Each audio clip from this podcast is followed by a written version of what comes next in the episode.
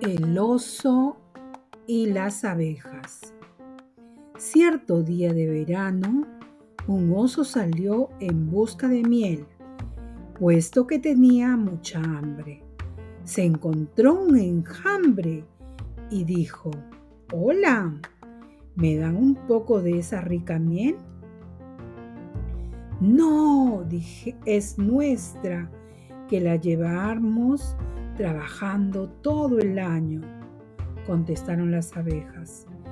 El oso enfadado tomó un palo y empezó a darle golpes hasta que el enjambre cayó.